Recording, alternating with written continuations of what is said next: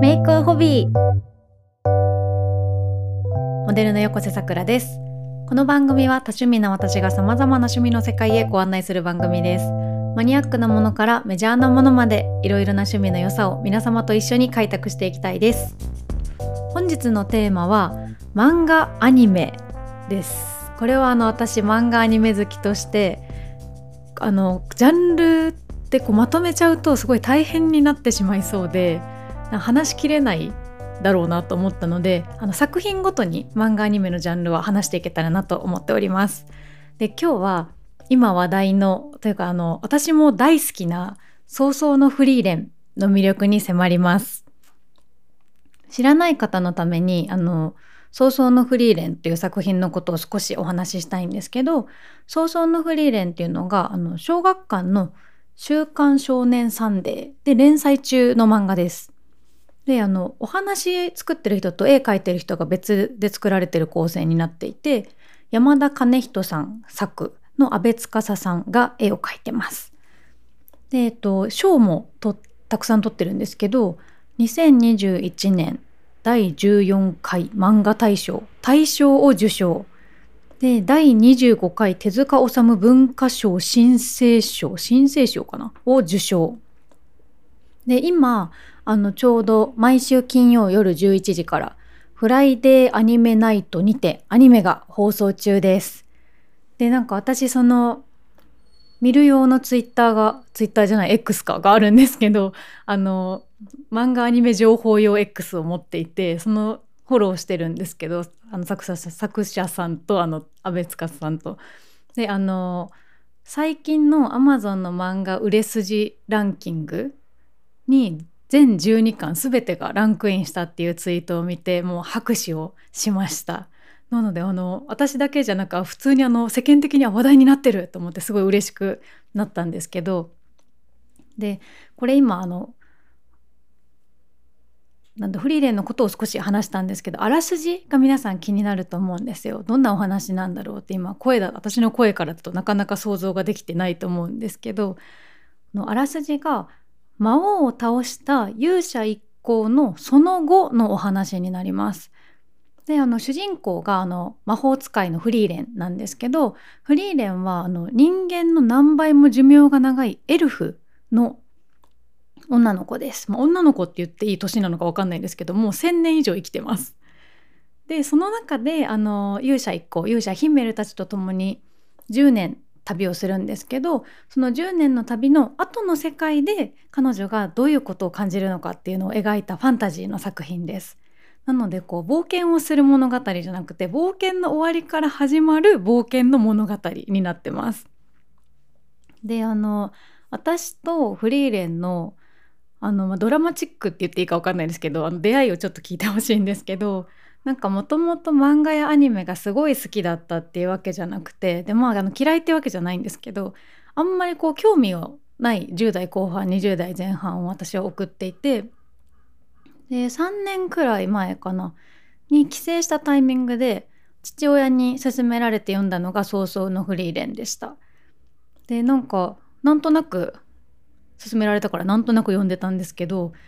え漫画ってこんなにワクワクするものだったっけ？みたいなこう「てんてんてんてんてん」ってすごい衝撃を受けたんですよ。でなんかちょうど多分その時の私が読みたかったような作品だったんでしょうねぴったりハマったのかなんかすごいこう引き込まれていったんですよ。であのフリーレンはこう淡々とお話が進んでいるようでこうなんか心をすごい表していてでなんだろうな冷たく見えるんですけどめちゃめちゃ優しくてでなんかこう私は革新的な要素を感じたんですね。で、まあ、引き込まれるバトルシーンもあるしで街とか世界観がすごいあの美しいです。でこう可愛いちょっと小ぼけた気の抜けるシーンもあってでもうこう好みっはもちろんあるんですけどすごい読みやすい作品だと思います。で私はそこからもうどんどんどんどん前のめりに漫画アニメを欲して漫画アニメの世界の住人たちもともとそっちにいる方要するにオタクの皆様にあのおすすめを聞いて片っ端から順番に今こう摂取して今に至ります。で現在もあの3年ぐらいも前のめりの状態でいろんなアニメいろんな漫画を見てます。でまあなんかタイミングもあったのはもちろんなんですけど私にとってすごいこう漫画アニメの世界を開くきっかけになってくれたあの作品なのでこれをあの最初にご紹介できてとても嬉しいです。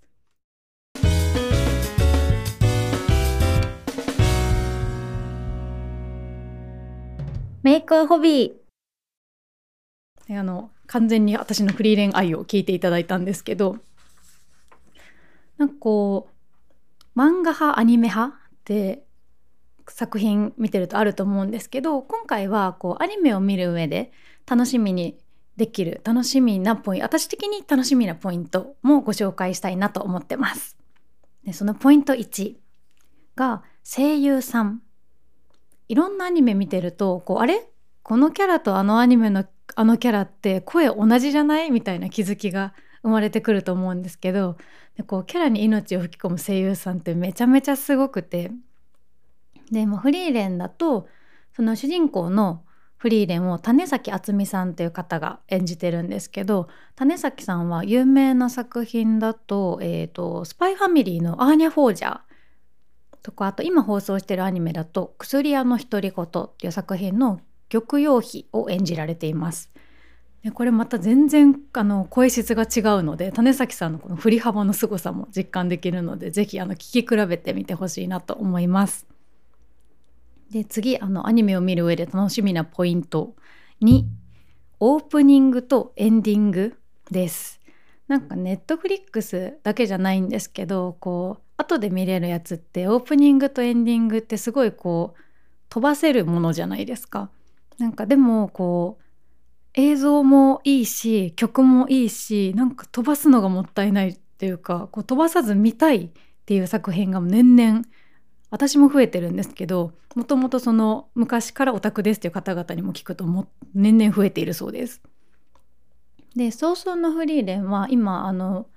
2クールにわたって放送されてるので1クール目のオープニングとエンディングで2クール目のオープニングとエンディングがあるんですけど1クール目が yoasobi さんの「勇者」という曲です。これはあのフリーレンのために書き下ろした曲らしいんですけどめちゃめちゃフリーレンの世界観が出てるので曲だけでもうわーってあの作品のファンたちはなれる曲なんですけど映像がまたすごくてでエンディングがミレイさんの「Anytime Anywhere」という曲です。でこれもまたいいんですよ。で私びっくりしたのがあの1クール目と2クール目って別のエンディング別の曲が使われることがほとんどっていう認識だったんですけど2クール目も同じエンディングだったんですよ。であれ？一緒だと思ってでもなんかちょっと違うと思ったら楽曲のパートとあの映像は全然違ったんですよ。でうわこういう使い方もあるのかと思ってそこもすごい興奮しました。であの今あの放送中の2クール目のオープニングがヨルシカさんの「春」っていう曲です。で1クール目のあの YOASOBI さんの曲でまた全然違う雰囲気でこれもまたいいんですよね。なんかこうどれもこう聞くだけで早々のクリーレンの世界を思わせる素晴らしい楽曲なんですけどなんかこう映像ありきで見るともっと引き込まれるのでぜひご覧いただきたいです。なんかこうアニメのオープニングエンディングってやっぱこんなに綺麗でかっこよかったっけ？って毎回楽しみに飛ばさず見てる自分がいます。でもあのアニメの見る上で楽しみなポイントこの2つぜひ皆さんもあの私みたいにこう前のめりじゃなくてもちらっと見てもらえたら嬉しいなと思います。あの最後にあのちょっとまあクリーレンの関係ではあるんですけど漫画アニメに関係あるの？っていう話題を1個見つけたのでこれもご紹介したいんですけどなんかあの話題に X かな？で話題になってたフリーレン巻きって知ってますか？なんかこう巻き寿司みたいな感じなんですけど全然巻き寿司じゃなくてこうあの主人公のフリーレンのマフラーの巻き方のことなんですよ。でこうリボンになるような感じの片側だけリボンっぽくて片側にちょっと出てるみたいな可愛いけどシンプルな巻き方のことなんですね。であのこれ全然あのファッションのメディアなどでも紹介されてるくらい話題になってたんですけどであの私も実際にやってみたので写真インスタに載せたのでぜひ見てみてください。あのアットマーク桜よこせかあのひらがなでよこせ桜で検索してもらえたら出ます。であの普通にフリーレン巻きって検索すると巻き方も出てきます。私その巻き方見ながらやりました。けマフラーの長さによってはちょっと難しいんですけどやるだけでちょっとこう気分上がります。あ私今フリーレンの世界にいるみたいな気持ちになれます。なんでぜひやってみてください。で今日はあの漫画アニメっていうジャンルから私の大好きな早々のフリーレンについてお話ししました。で次回のテーマはあの一人旅です。そちらもぜひお楽しみに。そして皆様からのメッセージもお待ちしています。概要欄にメールアドレスを載せているのでこの番組の感想やあなたの趣味など送ってください。それでは今週もありがとうございました。横瀬さくらでした。バイバーイ。